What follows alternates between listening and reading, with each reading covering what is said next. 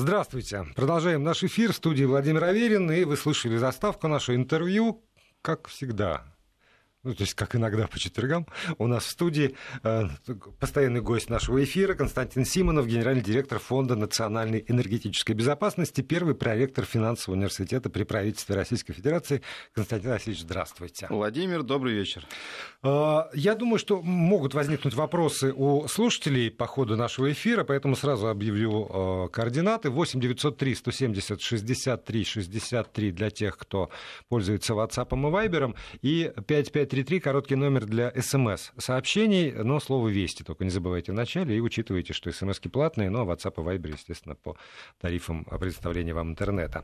Я почему говорю, что могут возникнуть вопросы, потому что все равно мы с вами вроде и в прошлый раз говорили о ценах на бензин. И, и в позапрошлый. И в позапрошлый. Часто говорим и, и говорим, и, и все-таки вот пока мы с вами не виделись, э, есть... Цены выросли еще. Во-первых, вы... ну, я хотел это оставить на, на последний пункт, но тем не менее, цены выросли еще. А, господин Казак провел совещание с работниками отрасли, э, после которого последовали очень оптимистичные заявления о том, что вопрос просто к 8 июня будет решен. После чего э, федеральная, или параллельно с этим федеральная антимонопольная служба выписала даже предписание там, ряду игроков, и в частности компании «Роснефть», после чего компания «Роснефть» Роснефть э, устами своего вице-президента, господина Леонтьева, довольно жестко ответила и э, ответила следующим образом, что э, тот налоговый маневр, который был предпринят правительством Российской Федерации, изначально предполагал такую ситуацию и с дефицитом нефтепродуктов, и с ростом цен, и поэтому никакая компания, а уж тем более компания Роснефть, не имеет э, возможности отвечать за это, нести за это ответственность, потому что все это было так или иначе заложено решением правительства Российской Федерации. И вот здесь тут возникают тоже некоторые вопросы. Действительно, ситуация с ценами на бензин а, довольно непростая э, сюжетная история. Почему? Потому что здесь э, на самом деле довольно сложно четко сказать, кто прав, а кто виноват. И у каждого есть своя правда, и я думаю, что каждый и прав, и не прав по-своему. Я имею в виду и нефтяные компании, и, и правительство.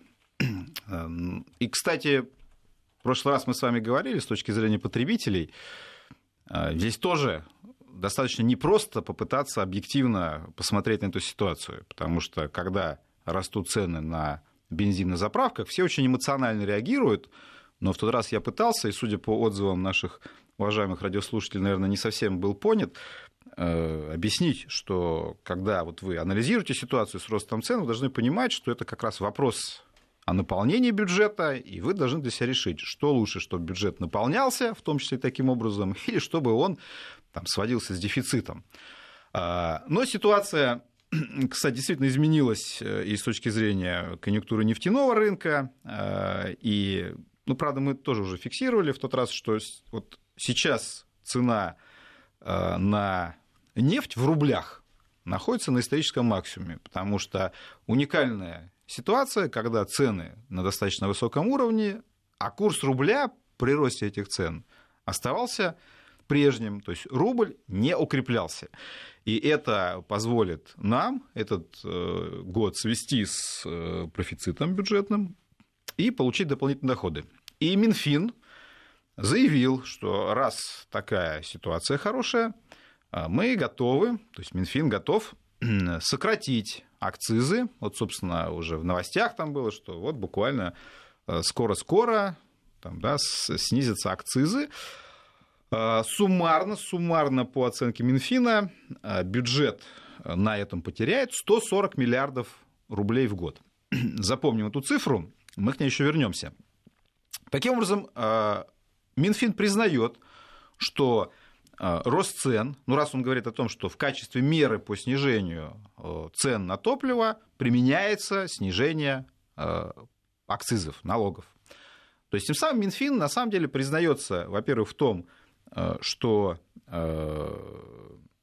что цены высокие на бензин связаны с налогами, а мы это говорили, и от этого никуда не денешься. Но это, это факт. Никуда не да, это а чего вы его То есть, действительно, да.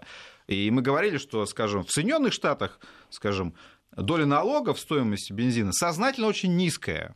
И там стимулируется потребление топлива и низкие цены на бензин, но поскольку Соединенные Штаты являются вторыми в мире импортерами нефти, несмотря на то, что они крупнейшие в мире сегодня производители нефти с конденсатом, а, поэтому вот за счет этого импорта колоссального они очень зависят от э, внешней конъюнктуры, в отличие от нас, потому что мы от внешней конъюнктуры независимы в этом плане, э, ну, как независим? Тут тоже надо иметь в виду, что, конечно, нефтяники, они сравнивают рентабельность поставок сырой нефти на экспорт и поставки нефти на свою переработку. И в этом плане, конечно, это тоже в экономическую модель вписывается. То есть они, естественно, смотрят, куда выгоднее направить добываемую нефть. И если оказывается, что выгоднее ее направить в виде сырца на экспорт, такая возможность есть, конечно, они это сделают. И это надо понимать. А, таким образом, тем не менее, мы вот понимаем, что у нас э, высокая доля э, налогов в цене на топливо.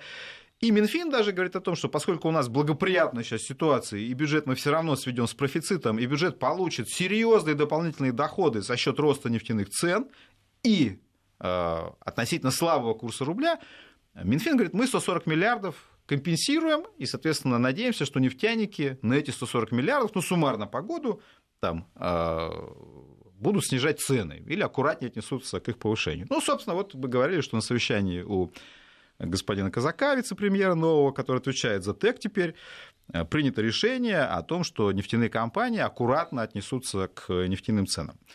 А, и вот в этой части нефтяные компании на самом деле, там, можно их ругать, но они правы, когда они говорят про то, что а, самым простым способом решения бюджетных проблем в России выступает налоговое бремя на нефтяные компании. Это касается и акцизов, это касается других выплат. На самом деле, вы должны тоже понимать, что Минфин – это не самое доброе э, министерство с точки зрения изъятия денег.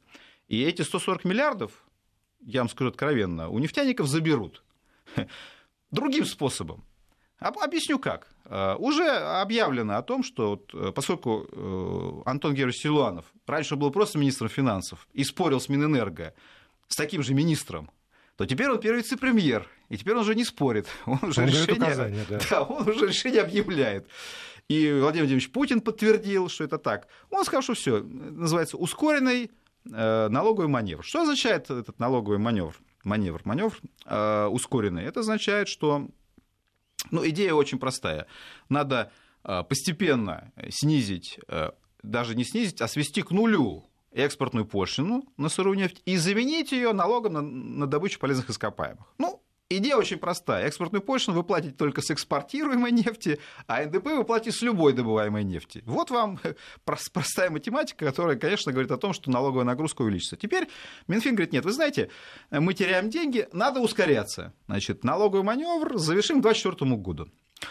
А, ну вот грубая оценка, э, я вам так скажу, что в год, вот только на идее ускоренного налогового маневра, нефтяная отрасль в год дополнительно заплатит примерно 260-300 миллиардов э, рублей налогов. Таким образом, 140 миллиардов на акцизах она вернет, а 300 миллиардов на ускоренном маневре отдаст. Вот вам математика. Ну, я, конечно, я, нефтяники могут... Нет, да. Попросите ради бога. Но вот, э, Нефтяников я тоже могу поругать. Я, я, э, нет, я, я даже мог бы понять нефтяников. Но... Уже, Владимир, пред, хорошо. Предположим. Предположим, мы берем вот... Мне, мне их страшно жалко. Очень жалко. Только, ну, но, ну... Только, но только я при этом имею в виду, так. что недра и все, что у них находится, то есть нефть, которую добывают наши нефтяные компании, на самом деле принадлежит государству российскому. Это не, а, там, не ситуация в Соединенных Штатах Америки, когда ты купил клочок земли на свой страх и риск, нашел там нечто, и тогда все, что вот от поверхности до центра земли, это все твое. И дальше ты этим все, всем занимаешься. Наши нефтяные компании качают нефть, которая не им принадлежит. У них есть право на э, извлечение, на там, переработку, на коммерческое использование, но сама-то по себе нефть, она ведь принадлежит государству, и тогда, значит, может быть, я допускаю, так. что государство, изначально устанавливая эти правила, не, э, не объяснило нефтяным компаниям, что у них есть некоторые обязательства перед государством, чью нефть они извлекают, им разрешили это делать. И разрешили далеко не всем, как мы знаем. Значит, ну так, Владимир, мы сейчас дойдем до темы э, персональных счетов, а вот в арабских странах переводят деньги Нет, понимаете, сразу людям. 35 в долларов тоже, в год мне на персональный счет не надо. В этом, в этом тоже смысле мне лучше, чтобы был бюджет. доля лукавства. Значит, хорошо, я вам отвечу на это. Смотрите, вы справедливо замечаете, что согласно закону Российской Федерации недра принадлежат государству, и собственность на землю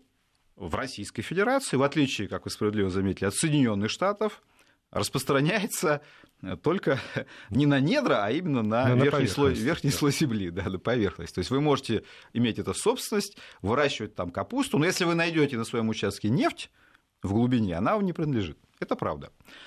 А, но при этом государство выдает лицензии на недропользование, где описывает четко совершенно условия. И в этом плане наши нефтяные компании получают у государства а, эти месторождения в пользование на длительный срок. Они идут на аукционы, они выигрывают, они платят государству за право пользования, и дальше они на самом деле берут на себя довольно серьезные обязательства. Понимаете, когда вот вы говорите про то, что недра им не принадлежат, опять же, в голове возникает такая простая картиночка, что пришел э, значит, олигарх с лопатой, копнул значит, землю, фонтаном пошла нефть, он подставляет ведра, продает на народные денежки, жирует и еще не хочет цены снизить на бензин. Но в реальности мы понимаем, что нефтяной бизнес это достаточно сложный бизнес. Угу. Это бизнес с огромными инвестиционными э, затратами. Там, да, а новые проекты сегодня в нефтяной отрасли стоит уже там часто за 10 там, и более миллиардов долларов, и только один проект, чтобы запустить. То есть это колоссальный, на самом деле, по сложности процесс. Колоссальный по сложности. И не стоит э, воспринимать нефтяную индустрию как примитивную отрасль, которой любой дурак случае. мог бы заняться. Ни в коем случае. И дальше, собственно, э, и следующий момент. Э, давайте просто будем честны. Налоговая нагрузка. Вот еще раз повторяю, там можно кучу там эмоций выплеснуть, там, э, сказать, что это жирные коты там, и так далее.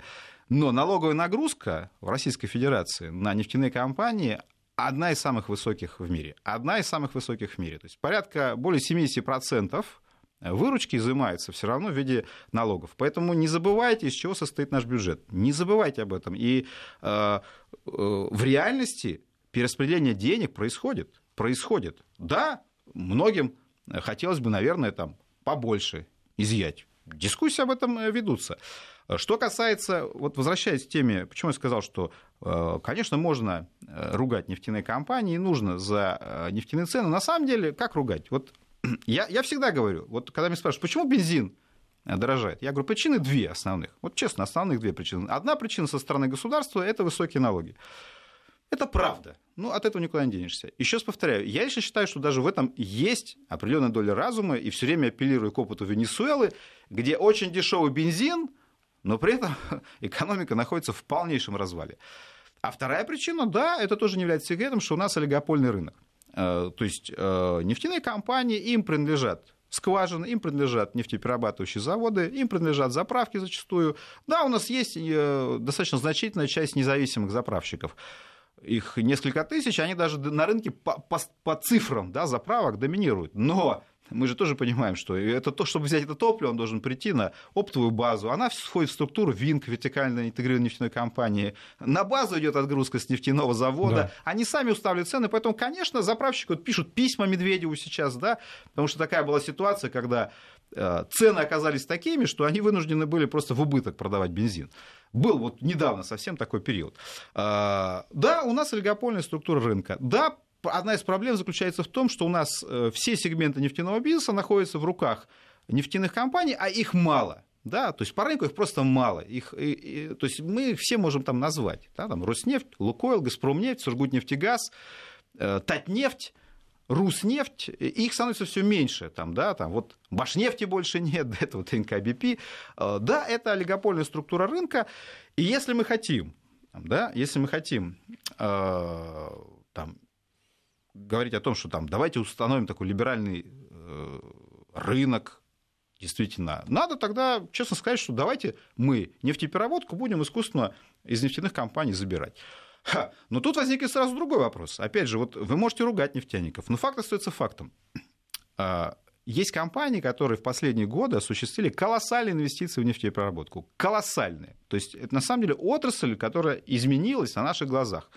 У нас там все там, помните, еще недавно совсем там Евро-2 делали стандарты, угу. теперь делаем и Евро-5 там, Лукойл инвестировал гигантские, гигантские деньги в нефтепереработку. Деньги, да. Гигантские и, деньги. И, и, и вот... всякий человек, который видит, ну, там, живет или проезжает поблизости вот, заводов Лукойла, нефтеперегонных, он понимает, как это изменилось, потому что изменился, кроме вот. всего прочего, воздух вокруг, изменился там, пейзаж. Это все, правда, к Лукойлу никаких да. претензий. Значит, а, соответственно, что это означает? Это означает, что если вы забираете там, да, эти заводы, вы должны понимать, а кто будет вот, выступать инвестором, эти заводы. То есть здесь тоже достаточно сложная ситуация. В Соединенных Штатах, например, да, там из- изначально появился, ну, после, там, соответственно, там, разделения Standard Oil, появился сегмент независимой нефтепереработки. Он там есть. Там есть заводы, которые занимаются только переработкой нефти. Они не входят в состав крупных вертикальных компаний. Там есть и такие заводы, и такие. Да, там это произошло. А, у нас тоже есть независимые заводы, но они мелкие, а, зачастую э, низкокачественные, и даже наше правительство вообще считает, что надо с ними как-то бороться, называя их самоварами.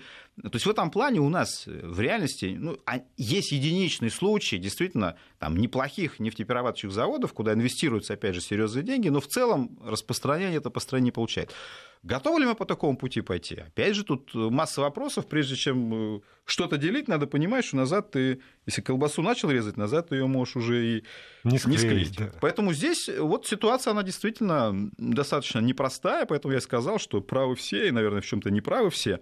Вот. Э, но когда да, нефтяники повышают цену, действительно, мы можем сказать, что мы понимаем, почему они это делают, да, потому что у них есть такая возможность, этот олигопольный характер рынка дает им эту возможность, но одна из причин, почему это делают, конечно, налоговая ситуация, когда с них сняли акцизы, не забывайте, что в одном месте у них отдали, а в другом месте забрали больше. И, и так происходит постоянно. И, и еще, тут, наверное, можно ориентироваться на какие-то другие комментарии, но э, мне, честно скажу, просто по-человечески, по-журналистски гораздо ближе эмоциональные высказывания. Ага. Ну, а, а в этом смысле уж э, с Михаилом Леонтьевым никто не сравнится. Поэтому я э, там, мог бы цитировать какие-то другие официальные, что называется, документы, которые выпущены по этому поводу, но я процитирую еще раз Михаила Леонтьева и оставлю на его совести заявление по поводу того, что там акцизы влияют на себестоимость выпускаемой продукции. Но еще одно предложение, которое высказано буквально сегодня, агентству ТАСС. Он это сказал в качестве решительной меры, например, временный запрет экспорта нефтепродуктов. Вот с чем я совершенно не согласен, это с соблазнами вот такого рода решений в стиле плановой экономики. Вот у нас как только возникает какой-то кризис, например, с ценами, я постоянно слышу э, простые идеи. Значит, идея первая – заморозить цены, вторая идея – запретить экспорт. Все. Но какой смысл э, в такого рода регулировании? Ну, давайте введем тогда, вслед за запретом экспорта, введем государственное регулирование цен на бензин. А почему нет? Давайте тогда, а почему только на бензин? Давайте на все введем государственную регулирование. Давайте вернемся к плановой экономике. Тем более многие хотят этого. Э, вот, кстати, когда обсуждают цифровую экономику, у нас я с изумлением, я помню, читал статьи действующих министров, которые пишут «Госплан 2.0». Да, то есть для них цифровая экономика – это возможность вернуться к плановому хозяйству на новом этапе, где суперкомпьютеры обсчитают за вас все. Угу. Вы уверены, что Но это все равно пропадут. Путь? Вы уверены, что это правильный путь? Вы уверены, что советские, советская экономика оказалась неконкурентоспособной только потому, что у нее не было суперкомпьютера? Вот я, например, нет. Поэтому я считаю, что все вот эти простые идеи, как кажется, да, там, ввести госрегулирование цен, Э, запретить э, экспорт нефтепродуктов, они в конечном счете проигрышные и приведут только к ухудшению э, ситуации. Поэтому вводить вот это в советском стиле решать проблему через госрегулирование, там, потолки цен, запретительство, в конечном счете вы только проиграете. Но смотрите, вот если бы это предложение было высказано, например, кем-нибудь из депутатов, ну, предположим, там, от фракции КПРФ? От фракции, да, коммунистов. Я бы не удивился вообще ни разу. Но когда эту мысль изрекает вице-президент крупнейшей нефтяной компании страны Роснефти, я начинаю думать, а он же тогда, по идее, высказывает мысль, которая ударит с неизбежностью по интересам его же компании. А, ну, собственно, такого рода высказывания вы уже слышали, которые били по интересам его же собственной компании, поэтому возможно, я не знаю, может быть, э, э, может быть, ему удается абстрагироваться от интересов компании и выступать, как ему кажется, с государственных э, позиций. Может быть, может быть и так. Ладно, тогда подводя итог этому разговору... Хотя я не согласен просто с этой точки зрения, чисто экономически. Да, я тоже не согласен, потому что даже моих там, зачатков экономических знаний хват, хватает для того, чтобы ну, как-то с, опаской, по крайней мере, отнестись вообще, вы правы совершенно, к любым самым простым мерам, которые кажутся вот решительными, одним махом семерых, семерых убивахом. Но, подводя итог этому разговору, так или иначе, там правительство, Минфин сказал, акцизы уберем. Э, про э, внутренние проблемы там, нефтяной отрасли, которые, конечно же, не только внутренние, а так или иначе это все влияет на бюджет, э, поговорили. Но, не знаю, ваш прогноз относительно того, что будет на заправках в ближайший год. Когда у нас нефтяные компании перед выборами ввели мораторий, мне задавали тот же вопрос, что будет. Я сказал, понятно, что будет. Пройдут выборы, и цены вырастут. Так что сейчас я могу то же самое сказать. Сейчас после заседания у казака цены свой рост остановят. После решения по акцизам цены какое-то время бурно расти не будут. А потом, когда будут приняты решения по ускоренному налоговому маневру, они опять вернутся к росту темпами, опережающими средний уровень инфляции. Вот такой мой прогноз.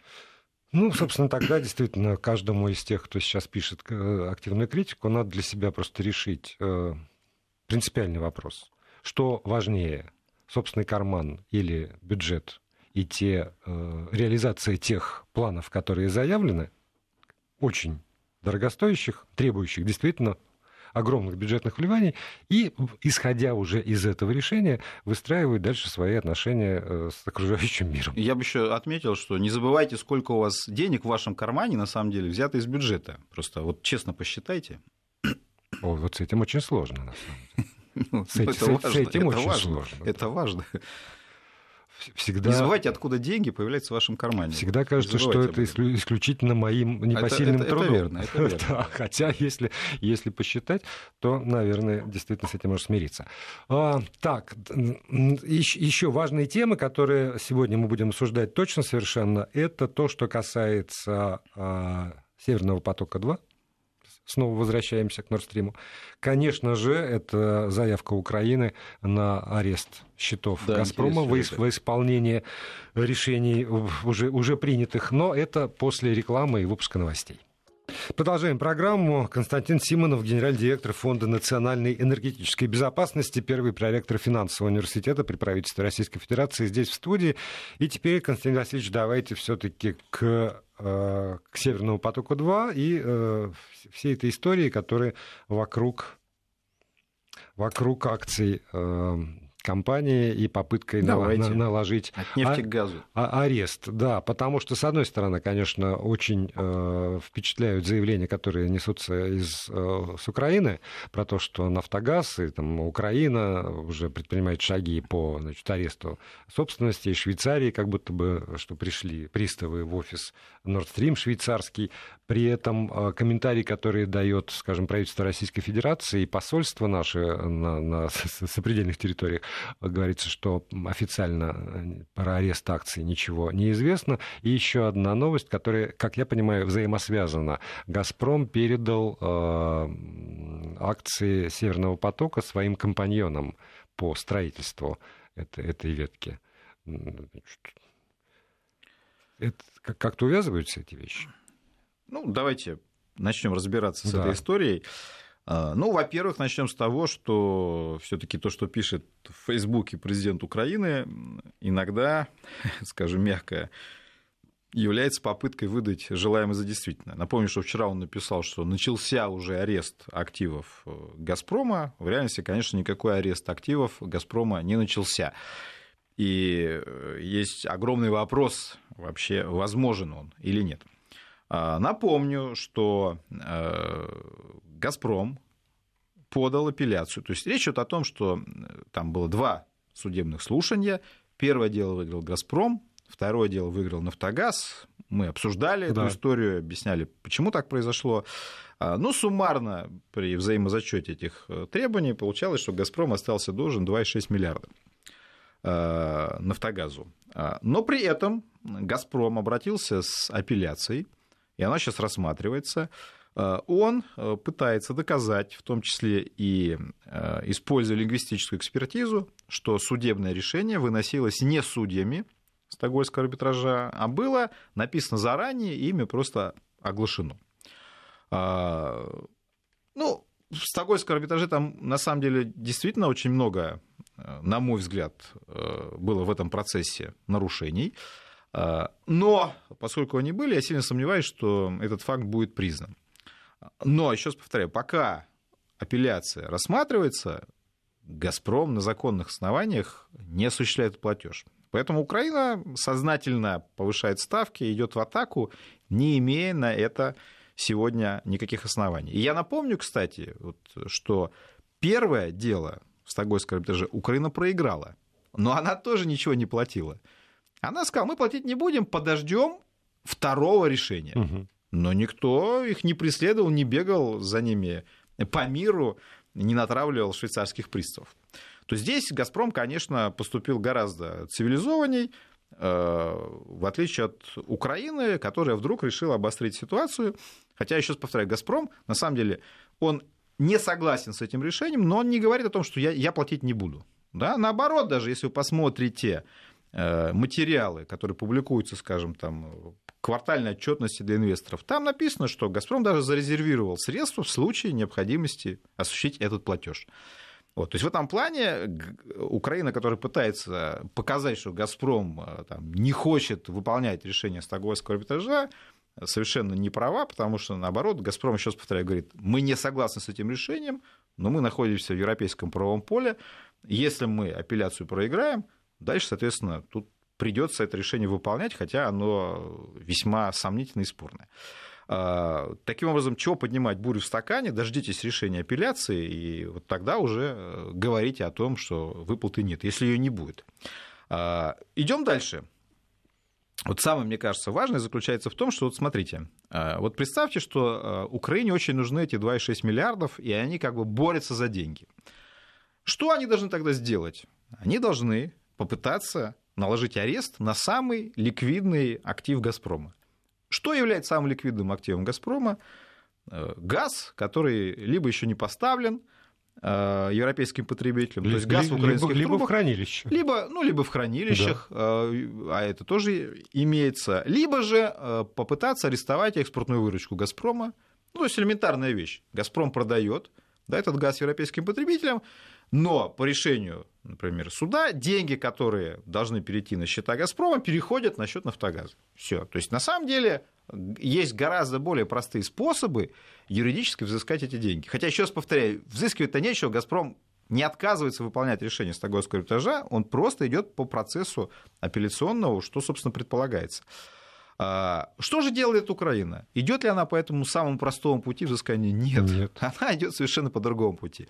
Она а, идет в дочернюю компанию Газпрома, в компанию Nord Stream AG, Э, Nord Stream 2 AG, которая является оператором данного проекта. Которая ничего не должна в Украине по определению. Ну, это дочерняя ну, компания ну, дочерняя, «Газпрома». Да, но есть, напрямую, вместо того, чтобы да. взять деньги с материнской компании, с головной, это можно сделать, угу. они идут в дочернюю компанию, приводят туда швейцарских приставов, в офис в ЦУГе, ну что в офисе в ЦУГе? Там несколько столов, компьютеры. И пытаются найти в офисе 2,6 миллиардов долларов. Конечно, это цирк и такая сознательная операция, нацеленная на такой очень масштабный рассказ и посты в социальных сетях. А, и понятно, зачем они это делают. Они прекрасно понимают, что именно сейчас решается вопрос о том, э, в какие сроки будет построен Северный поток-2. Заявка лежит в ведомствах Дании, заявка лежит в ведомствах Швеции. Две страны должны дать разрешение, после чего начнется строительство морской части. И задача Украины сорвать этот процесс или хотя бы затянуть его любыми способами. Значит, они начинают говорить там, мы сейчас наложим арест на акции и второго Северного потока, и первого Северного потока. Мы заморозим счета. Ну, понятно, что если вы, например, заморозите счета э, Nord Stream 2 AG, компания не сможет просто расплачиваться с э, поставщиками. А там, собственно, э, а что еще можно арестовать? Э, трубы, из которых будет строиться, ну, трубы, идите их, найдите еще. Если говорим о подрядчиках, там будет компания швейцарская Олсыз осуществлять, она тут, у нее контракт с «Газпромом». Не будете же вы ее трубоукладчики арестовывать, они вообще принадлежат структуре, которая в этом споре никак не участвует, да?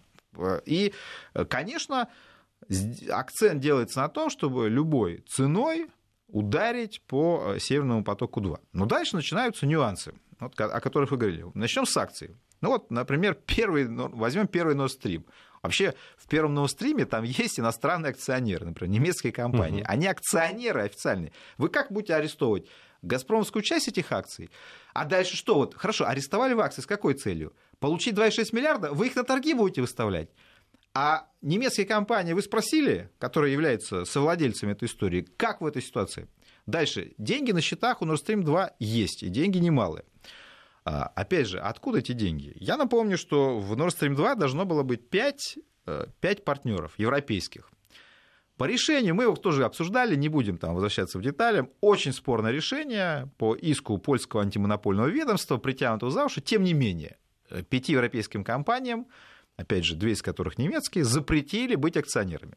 Но э, эти компании сказали, мы чувствуем свои, свою ответственность перед «Газпромом», поэтому мы а там э, собственно, их участие в акционерном капитале предполагало в том числе и финансирование этого проекта. То есть часть денег заемные, часть денег вносили акционеры. И они говорят, вот все свои обязательства по внесению инвестиций мы выполним, не будучи акционерами. И они начали вносить деньги.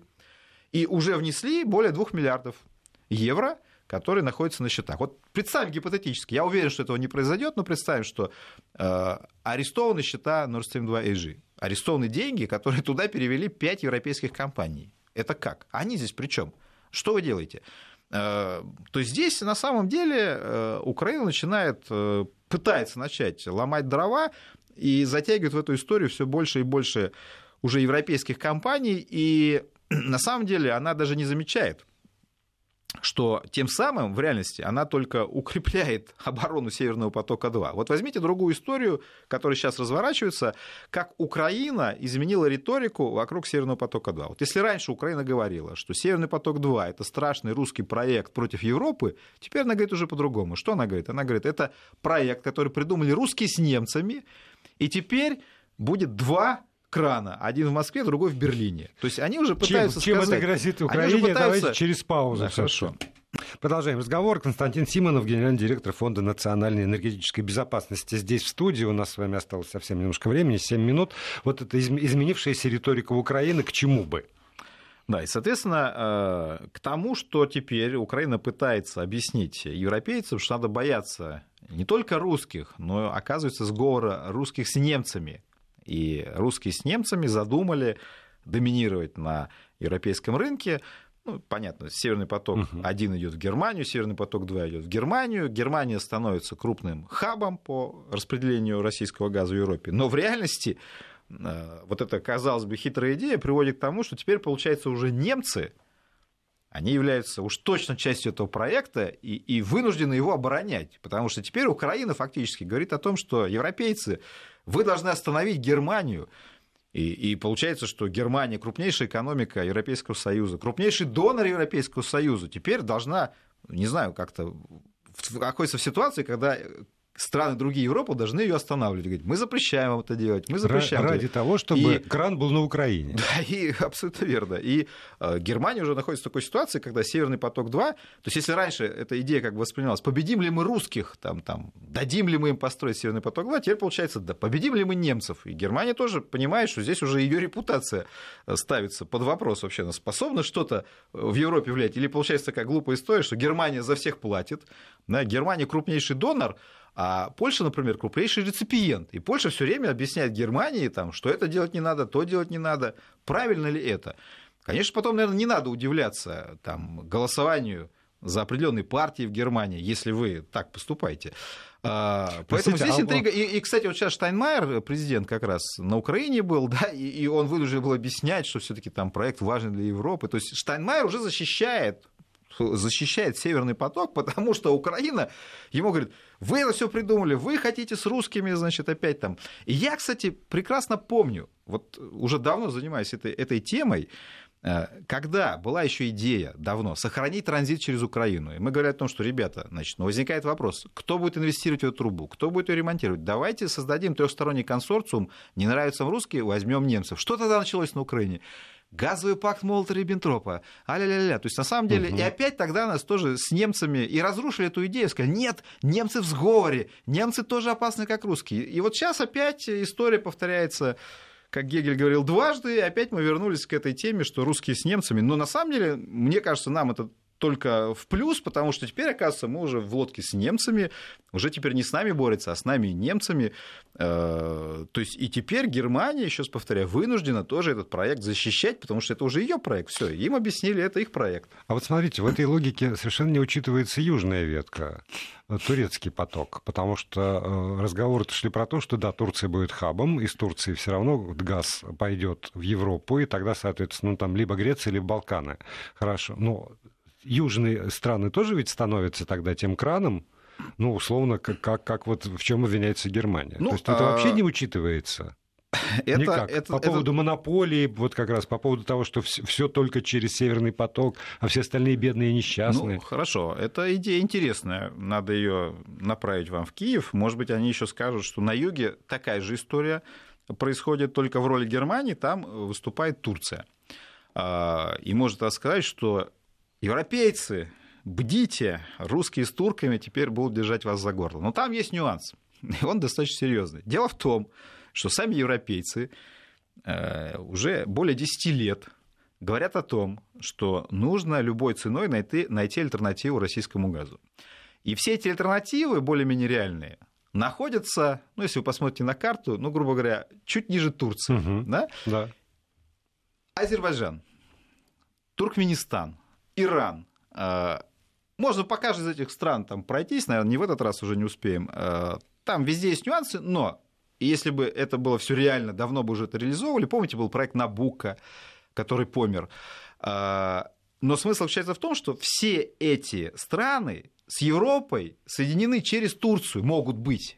И получается, что сами европейцы стали накачивать тему Турции как транзитной страны. Поэтому если бы Украина сказала, русские с турками строят вам там трубу новую, бойтесь их, Европе будет неудобно, потому что они сами, Турции, навязывали этот статус хаба, чем Турция с удовольствием воспользовалась. И обратите внимание, вот сейчас одновременно, одновременно значит, вместе с турецким потоком реализуется проект строительства газопровода из Азербайджана. Угу. Вот, собственно, господин Алиев, президент Азербайджана, только открыл то, что там это все состоит из трех частей. Это сначала называется Южно-Кавказский газопровод, потом ТАНАП, потом ТАП. Ну, суть заключается в том, что 16 миллиардов азербайджанского газа должны перейти на рынок Турции и Европы. 10 останется, 6, э, 6, прошу прощения, останется в Турции, 10 придет в Европейский Союз. На Цел, самом деле... Целых 10. Целых 10, да. Ну, с учетом того, что мы ожидаем поставку в районе 200 миллиардов в этом году, угу. сами понимаете, и причем рынок растет, э, сами понимаете, что на самом деле это никак не скажется в реальности на объеме наших поставок. Тем более, что эта вот история более 10 лет длится, это вот единственное, что европейцы сумели э, завести на свой рынок. Но, тем не менее, это тоже большое событие. И 12 июня а, ожидается открытие газопровода ТАНАП. А, дальше будет там, торжественное открытие газопровода ТАП. То есть, в принципе, скоро этот азербайджанский, азербайджанский газ действительно придет на европейский рынок. То есть, в этом плане, если вот эту философию проводить, что еще и Турция в сговоре с Россией, возникнет вопрос тогда, а что делать тогда с азербайджанским газом? То есть, сами европейцы Турции подарили этот транзитный статус. Все, теперь Турция, она будет и наш газ поставлять, и азербайджанский газ поставлять. Еще начнутся игры с иранским газом, но здесь спасибо товарищу Трампу, который эту тему на несколько лет прикрыл. Потому что если европейцы уже прибежали в Иран с инвестициями, в том числе и в Южный Парс, Теперь Трамп говорит, нет, все, значит, это была ошибка Обамы, никаких инвестиций, Иран закрываем. Ну, если исходить из э, реальной политики, нам это решение, конечно, только в плюс, поэтому спасибо товарищу Трампу за то, что он нашего конкурента под, подприжал что там говорить. Значит, мы еще несколько лет здесь выиграли, а вы понимаете, что чтобы иранский газ попал на европейский рынок, нужно там южный пар запустить, трубу построить. То есть это сложнейшая история, которая там э, через уж точно за 10 лет, за 10 лет там выйдет. Пройти, да. Вот. А, и, и опять же, вот смотрите, еще один момент. Мы же предлагали европейцам построить Южный поток, четыре нитки через Болгарию. Ну, вы помните эту историю? Помним. Э, в 2014 году приезжает делегация американских сенаторов, встречается с премьер-министром Болгарии, он выходит и говорит, вы знаете, мы приняли решение, Южного потока не будет. 30 Здрасте, пожалуйста, вы, вы что творите? Да, вот, значит, да, транзитные деньги могли заработать 800 миллионов евро в год только на транзите, но нам это не нужно. Значит, а что случилось? Ну, ничего не случилось. Вот мы такое решение приняли. Теперь мы видим все наоборот. Болгария проснулась, говорит, ой-ой-ой, а, давайте вы вторую нитку из Турции заворачивайте к нам, мы и, готовы. в принципе, говорят разумные вещи. Значит, лучше, чтобы труба пришла в Болгарию, да, согласны. Лучше, чтобы пришла в Европейский Союз. Болгария хотела бы стать хабом, мы хотели получать газ напрямую, напрямую это сам. Все правильно говорите, ребята, а что делали-то? Где вы спали-то? Э, зачем вы в 2014 году это все развалили? И главное, хорошо развалили, но почему вы к этой теме вернулись, когда уже построена первая нитка турецкого потока? Подписано соглашение по строительству э, второй нитки по суше Турции вот недавно. Решили все вопросы с газовыми спорами, там были вопросы по, по долгу, все это урегулировано. То есть все урегулировано с Турцией, вторая нитка достраивается, подписано соглашение по уже строительству этой нитки через турецкую территорию, вдруг появляются болгары, говорят, нет, ребята, значит, Турцию бросайте, разворачивайте к нам, мы самые хорошие. Ну, а Путин вот... не случайно напомнил про э, потери. Ну, ну, и, кстати, Немалые, вы знаете... которые тогда надо возмещать. Вы ребята. знаете еще, что я отмечу коротко по поводу Азербайджана? Вот европейцы установили определенные правила игры на, на европейском газовом рынке. Ну, например, если вы являетесь э, владельцем э, газа или газопровода, да, вы не имеете права на 100% заполнять трубу. Вы должны на 50% в свою трубу предложить кому-то заполнить ее или выставить на аукцион. То есть, например, вам дают 50% uh-huh. мощности, а, а второй 50% мощности вы должны на аукцион выставить. А вдруг кто-то купит эту мощность? Так вот, с Азербайджаном там нарушены были все правила Европейского Союза, если честно. Им дали, 100%, им дали исключение. Сказали, 100% забирайте. Хотя на самом деле мы могли бы э, честно говоря, да, вот так, теоретически, купить эту мощность и по Танаптап поставлять газ, например, в ту же Италию. А почему нет? Почему? Это же конкуренция. Вы же о конкуренции говорите. Вот мы готовы были конкурировать. Нам это запретили. Нет, все, 100% исключения. А, заключили долгосрочный контракт с Азербайджаном, хотя говорили, что долгосрочных контрактов Невозможно, не будет да. никогда. Заключили. Дальше говорили, никаких нефтяных привязок цен. Все, теперь газ становится независимым товаром. Заключили с Азербайджаном контракт с нефтяной привязкой. То есть все, что они говорили, что никогда в жизни не будет, все это сделали с Азербайджаном. Причем мы тогда пересчитывали, сравнивали цены, ну, то есть сейчас можно еще пересчет сделать, но на самом деле в реальности они заключили с Азербайджаном контракт по более дорогой цене, чем наши поставки. То есть в этом плане Азербайджан будет больше зарабатывать. То есть европейцы сознательно переплачивают Азербайджану, будут переплачивать только вот чтобы показать, что есть некая диверсификация. Там 10 миллиардиков, там это капля в море, но, но все-таки там дополнительная история. И ради этого нарушают собственные же нормы, которые сами придумали, тоже сделали исключение из законов. Э, и это такая история очень спорная, но, опять же, вот с Турцией, э, сами Турции сделали этот подарок, как им Турция воспользуется, как она будет себя вести с учетом сложных отношений с Европейским Союзом, сказать сложно.